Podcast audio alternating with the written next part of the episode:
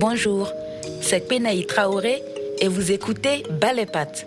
Dans l'épisode précédent, je vous racontais d'où je viens, quelle éducation j'avais reçue et comment, avec le temps et l'expérience, j'ai fini par me rendre compte de l'importance de porter plus haut la parole des femmes. En 2017, autour de moi et certainement autour de vous aussi, on commençait à parler de l'affaire Weinstein. À la une de l'actualité, le grand déballage à Hollywood. Les accusations contre Harvey Weinstein se multiplient.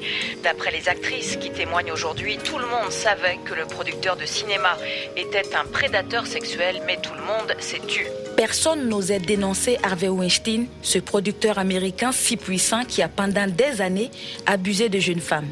C'est à partir de là que les femmes du monde entier ont commencé à dire MeToo, moi aussi, pour mettre au grand jour les violences sexuelles et les harcèlements dont elles sont victimes. Hashtag MeToo, un mot-clé qui existait déjà depuis dix ans, mais dans l'indifférence générale. Celle qui en est à l'origine s'appelle Tarana Burke une travailleuse sociale afro-américaine. Tarana Burke, elle-même survivante d'une agression sexuelle, avait lancé ces deux petits mots, Me Too, pour soutenir d'autres femmes. Mon ambition pour le mouvement MeToo est une étape d'un mouvement collectif pour libérer le monde des violences sexuelles. Mais ce n'est qu'après l'affaire Weinstein que des célébrités se sont emparées de MeToo et l'ont popularisé. L'actrice Alissa Milano écrivait le 15 octobre 2017 sur son compte Twitter. Si vous avez été victime de harcèlement ou d'agression sexuelle, écrivez MeToo en réponse à ce tweet. Le phénomène viral prend alors de l'ampleur sur les réseaux sociaux. Sur Facebook, le hashtag est partagé dans plus de 12 millions de messages en seulement 24 heures. La grande majorité sont des femmes. Elles racontent des viols, des réflexions sexistes, des comportements déplacés dont elles sont quotidiennement victimes. Ce phénomène viral devient un mouvement social que l'on pourrait qualifier de retour du féminisme. On dit que la parole s'est libérée. Pendant ce temps, en France, on disait aussi balance ton porc, une expression inventée par la journaliste Sandra Müller. C'est un traumatisme qui est vécu. Il y a des femmes qui arrivent à en parler très rapidement, d'autres qui relativisent. Moi, j'ai relativisé et pourtant, euh, j'ai plutôt tendance à parler. Seulement, il y a un moment, effectivement, on prend conscience que ça n'est pas normal et qu'on ne doit pas se faire traiter de la sorte et qu'il faut en parler. C'est aussi simple que ça. Tout ça se passait sous mes yeux. Je voyais bien que quelque chose bougeait et j'assistais à tout ça plutôt comme une spectatrice. Et dans le même temps, je me sentais de plus en plus concernée. Je savais qu'il y en avait d'autres comme moi, qu'on était nombreuses à travers le monde, surtout sur le continent africain, et que le silence nous isolait. Ce silence qui n'allait pas tarder à se faire entendre. Vous vous demandez sans doute pourquoi je vous parle du Sénégal. J'aurais pu vous parler de la Côte d'Ivoire ou du Burkina Faso que je connais aussi bien. Mais si chaque pays a sa propre culture, ses propres spécificités, la situation des femmes n'est finalement pas si différente à travers le monde. Non, si je parle du Sénégal, c'est que RFI, qui m'avait embauché, rappelez-vous, avait décidé d'installer la rédaction Mandingue à Dakar. J'ai donc accompagné pendant quatre mois toute l'équipe pour le démarrage de l'antenne. Voilà comment, entre juillet et novembre 2019, je me suis retrouvée dans la capitale sénégalaise. J'en ai alors profité pour enquêter sur ce sujet. La question des femmes occupait déjà une place dans le débat public. Une série en particulier faisait jaser et était l'objet de discussions passionnées sur les femmes. Je veux bien évidemment parler de la série Maîtresse d'un homme marié. Une série dont les héroïnes sont des femmes qui assument leur sexualité et leur féminité de façon décomplexée et qui osent aller à contre-courant des normes préétablies. La série met également le doigt sur des sujets qui sont source de tensions dans la société sénégalaise, comme la polygamie, les violences conjugales et le viol, des problématiques qui s'avèrent communes à bon nombre de sociétés en Afrique. J'ai d'ailleurs interrogé la star de la série, Alimata Gadji, sur ces questions et on y reviendra dans un autre épisode.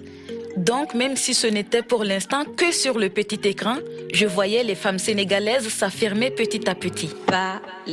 Sur le visage d'Aïcha Dramé, un maquillage fait de faux sang et de cicatrices. Nous avons le visage ensanglanté, justement pour témoigner de la violence qui sévit parce que ça n'arrive pas qu'aux autres. Aujourd'hui, hier c'était Binta Kamara, avant c'était Marietou Doumbouya, la petite de 8 ans qui a été violée et tuée. Demain, ça peut être moi. Il ne faut pas attendre que ça nous arrive, que ça arrive à un proche pour réagir. Je suis arrivée à Dakar trois mois après une série d'agressions sexuelles. Des jeunes femmes avaient été violées puis tuées. Des meurtres qui ont ému tout le pays jusqu'à engendrer de grandes manifestations contre la recrudescence des agressions sexuelles. Cela devenait de plus en plus évident pour moi qu'il fallait que je dise ce que j'avais sur le cœur et qu'il fallait que je permette à d'autres femmes de s'exprimer pendant que les hashtags MeToo et Balance avaient largement été partagés sur les réseaux sociaux avec l'écho retentissant que l'on connaît, pour moi, les femmes africaines avaient du mal à s'identifier à ces deux mouvements venus d'ailleurs. Et parmi les femmes courageuses, il y avait Ndei Fatou écrivaine, tout juste de la trentaine, qui prenait la tribune sur le journal Le Monde. Depuis quelques semaines au Sénégal, on assiste à une recrudescence de viols et de meurtres dont les femmes sont les principales victimes. Le 21 mai au soir, le corps de Binta Kamara, 23 ans, a été retrouvé dans la demeure familiale à Tombakunda, dans le centre du pays. La jeune femme a semble-t-il été étranglée après que son agresseur ait tenté de la violer. Le week-end suivant, le cadavre d'une femme dévêtue a été découvert à Wakam, une commune de Dakar. Il ne s'agit pas de deux cas isolés. Des affaires similaires se sont enchaînées ces dernières semaines. En plus de cette flambée d'attaques, les violences verbales sexistes et les commentaires désobligeants à l'encontre des femmes pullulent sur les réseaux sociaux, particulièrement Facebook. Comme si l'on avait attendu ces moments pour déverser une bile contenue depuis longtemps. Selon l'Association des juristes sénégalaises, plus de 4000 femmes et filles ont été violées entre 2016 et 2018. 14 ont été tuées par leurs agresseurs. Des chiffres qui donnent le vertige. Le viol et le meurtre de ces deux jeunes femmes ne pouvaient être considérés comme des épiphénomènes. C'en était trop. Les Sénégalaises ne voulaient plus se taire. Elles ont décidé de passer outre le silence que la tradition imposait à leurs conditions de femmes pour dire Dafadoy. Ça suffit en Wolof. Doina, stop. Stop aux violences sexuelles dont sont victimes des milliers de femmes au Sénégal. Elles se sont rassemblées ici, place de la Nation, euh, sous le slogan Dafadoy. 25 mai 2019. Une grande manifestation est organisée à Dakar pour dire plus jamais ça. À partir de là, des collectifs se forment, des actions d'information et de sensibilisation s'organisent et des campagnes en ligne sont lancées. L'une de ces campagnes est connue sous le hashtag Doina. Le mouvement Doina, il est né pendant les 16 jours d'activisme contre les violences faites aux femmes et aux filles. C'est une campagne qui a lieu tous les ans, entre novembre et décembre. Et euh, c'est une campagne qui invite vraiment toute la population, les citoyens, les décideurs, les leaders d'opinion, les étudiants, toutes sortes de publics, en fait, à euh, s'insurger contre les violences faites aux femmes et à prendre des initiatives concrètes. Donc le Doina, c'est un mouvement qui est né euh, de cette initiative-là. C'est un mouvement qui a permis vraiment de fédérer toutes ces communautés-là. Euh, des acteurs qui étaient isolés notamment sur la cause ont pu se retrouver autour de Doina pour justement se positionner et lancer un message fort contre les violences faites aux femmes et aux filles. Doina veut dire assez, euh, ça suffit, stop. Euh, c'est une manière assez radicale parce que justement on avait vu un petit peu le besoin, enfin il y avait une certaine radicalité dans cet esprit de dire il faut qu'on mette fin aux violences faites aux femmes, il n'y a pas de compromis, il n'y a pas de demi-mesure, ça doit s'arrêter. Aïcha Awaba est chercheuse sur les thématiques de discrimination de genre et de protection de l'enfance et membre du mouvement Doina. Pour elle, Doina s'inscrit dans la suite des mouvements MeToo et Balance ton port qui ont été l'élément déclencheur de la prise de parole dans le monde. Mais elle insiste, ce mouvement n'est pas la copie conforme de ce qui se passe aux États-Unis ou en Europe. MeToo, c'est une chose, mais MeToo, c'est très spécifique au contexte américain, c'est très spécifique au contexte international. Une violence est une violence. Les ignominies qui peuvent se passer à l'égard des femmes qui se passent aux États-Unis, on a ces ignominies-là. Maintenant, il faut prendre en considération le contexte social, le contexte culturel dans lequel nous on se trouve au Sénégal. Et l'idée, c'était encore une fois de ne pas avoir cette espèce de concept importé, mais vraiment de se l'approprier, de se dire dans nos réalités locales, voilà ce qui se passe. Et dans ces réalités locales, nous, on a une certaine euh, allégeance à la communauté religieuse. C'est pour ça qu'on a intégré la communauté religieuse dans notre plaidoyer aussi, qu'elle se positionne. Elle s'était déjà positionnée, peut-être n'avait-elle pas eu la plateforme auparavant pour pouvoir se positionner, mais on a voulu offrir cette plateforme-là pour que les leaders d'opinion, euh, que ce soit dans la religion, dans le, tissu traditionnel ou culturel ou même, euh, voilà, dans l'opinion publique de général, se positionnent par rapport à ça pour vraiment répondre au contexte sénégalais. Je ne parle pas au, niveau de Doina, mais de manière générale et peut-être à l'international où euh, cet esprit de dénoncer, de briser la culture du silence autour des violences faites aux femmes a été repris. Je pense qu'il y a eu euh, ce sens de la légitimité. On s'est dit c'est pas normal aux États-Unis. Il y a eu une réaction à l'international. À nous aussi de reprendre le flambeau et de dénoncer ce genre de violence dans nos pays. Quand j'ai quitté mon premier boulot, je n'avais jamais parlé de ces raisons qui m'avaient poussé à démissionner. Je n'en ai pas parlé parce que je voulais éviter les nombreuses questions qui m'auraient été posées. Raconter cette histoire aurait été comme si je me dévoilais. Alors, je comprends très bien qu'on soit au Sénégal ou ailleurs dans le monde, que les victimes d'agressions sexuelles aient généralement du mal à en parler. Du quand dira-t-on? Va-t-on me croire? Va-t-on me juger? Pourrais-je supporter le regard des autres? Autant de questions que les victimes se posent. Grâce à Doina, les femmes disposent d'une plateforme d'expression qui protège leur identité et qui leur permet de mettre des mots sur les violences qu'elles ont subies. Si la campagne numérique Doina a le mérite d'avoir contribué à la libération de la parole, elle a aussi provoqué la colère de ceux qui soutiennent une société sénégalaise patriarcale et conservatrice et qui voient cette libération de la parole comme un mimétisme par rapport à l'Occident. Donc en fait, on avait fait euh, une des vidéos qui était qui concernait le mariage précoce pour faire un rappel à ce que la loi dit. Donc la loi fixe l'âge du mariage à 18 ans pour les hommes et à 16 ans pour les femmes. C'est l'article 111 du Code de la famille. Et c'est de la discrimination et on a, appelé ça de la discrimination et de la violence juridique. Euh, et nous avons plaidé en faveur de l'augmentation de l'âge du mariage à 18 ans, aussi bien pour les hommes que pour les femmes. Et on nous a répondu des choses comme au fait, il faut contextualiser le sujet. Je pense qu'il ne faut pas se limiter à la loi. On est dans un pays à majorité musulmane, donc l'islam, entre parenthèses la charia, a son mot sur le sujet. Dire relever l'âge chez les hommes comme chez les femmes à 18 ans devient un peu contradictoire. C'est une citation. Deuxième citation, euh, je cite, Mariage ou hors mariage, ce qui est sûr, c'est que les mineurs sont hyperactifs sexuellement. Dans les pharmacies, ce sont les meilleurs clients dans l'achat des préservatifs. Donc arrêtez de nous faire chier avec vos idées féministes à la con. Voilà. Honnêtement, pour nous, c'est divertissant parce qu'on sait l'image que le féminisme a. On se doute bien que voilà, il y a une certaine frustration par rapport à ça.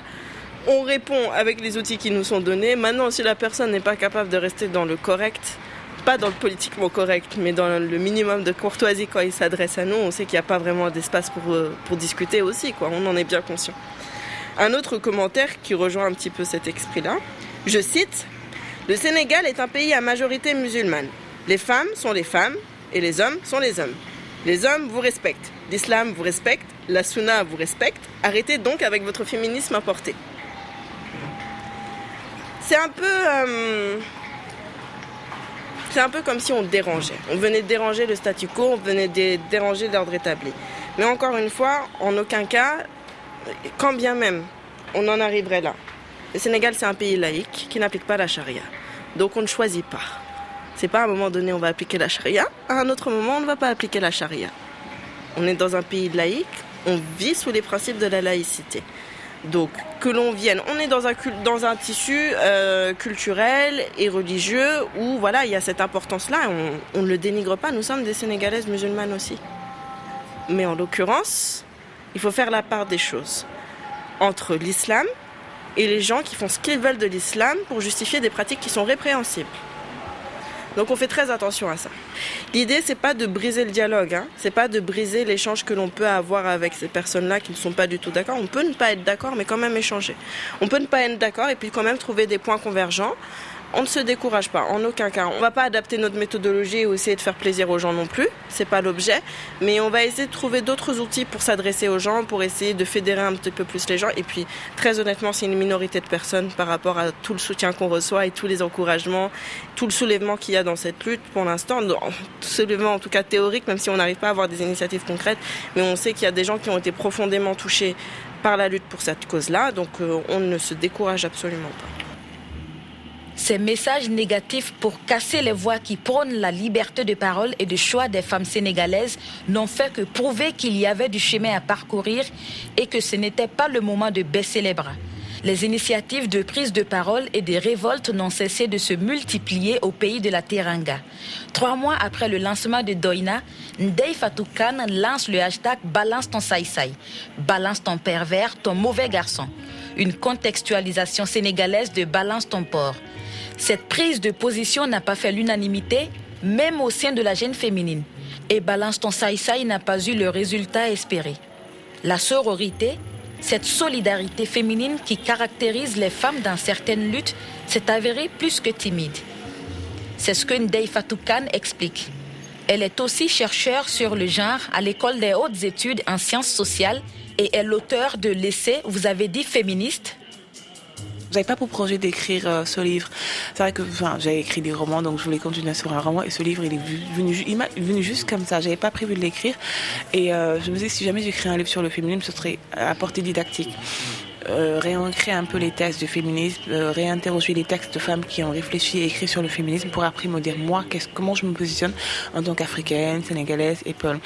Simone de Beauvoir, même si on a on n'est pas dans le même pays, même si on n'est pas dans la même époque, quand on parle de féminisme aujourd'hui, c'est important de parler du deuxième sexe. Chimamanda, euh, parce qu'elle se positionne comme un peu la relève du féminisme africain et nigérian plus particulièrement. Maria Maba, qui est euh, une romancière, pour moi, qui la, romancière qui a mis à nu l'état sociétal sénégalaise avec une si longue lettre et un chant écarlate. Et Awa Cham, qui est une anthropologue qui a écrit La parole aux négresses, un livre que je considère fabuleux parce qu'il traite de beaucoup de choses dont on parle encore aujourd'hui. Donc pour moi, c'est important de faire une lecture croisée un peu de ces ouvrages-là et de les réinterroger dans le contexte dans lequel je vis pour après me positionner. Donc selon toi, ces, ouvrages, euh, ces femmes, leurs idées font encore écho dans notre société aujourd'hui? Oui, parce que euh, si je prends l'exemple de la parole aux négresses, il a été publié en 1978, 41 ans, donc il est toujours actuel. L'infibulation, l'excision, les grossesses précoces, etc., etc. Les femmes africaines sont encore en train de les vivre. Une si longue lettre, euh, c'est lu partout dans le monde. Donc pour moi, c'était important un peu de, de dire que ces acquis-là, il ne faut pas qu'on les perde, mais il faut aussi qu'on avance avec nos propres pour nous proclamer féministes. Si vous aussi vous êtes décidé à ne plus vous taire, à faire bouger les lignes, à permettre aux futures jeunes femmes de vivre plus sereinement leur vie, abonnez-vous à ce podcast, parlez-en autour de vous, à vos amis, mettez des étoiles, des pouces et des commentaires pour donner plus de visibilité à ce sujet primordial. Dans le prochain épisode, nous parlerons des reproches que l'on fait souvent aux victimes de viol. Langan Solon, t'étais habillé comment? Qu'est-ce que tu faisais là? T'as dû le chercher toutes ces phrases auxquelles il faut dire bas les pattes. Je suis Penaï Traoré, merci de m'avoir écouté. Kaoubé, à la prochaine.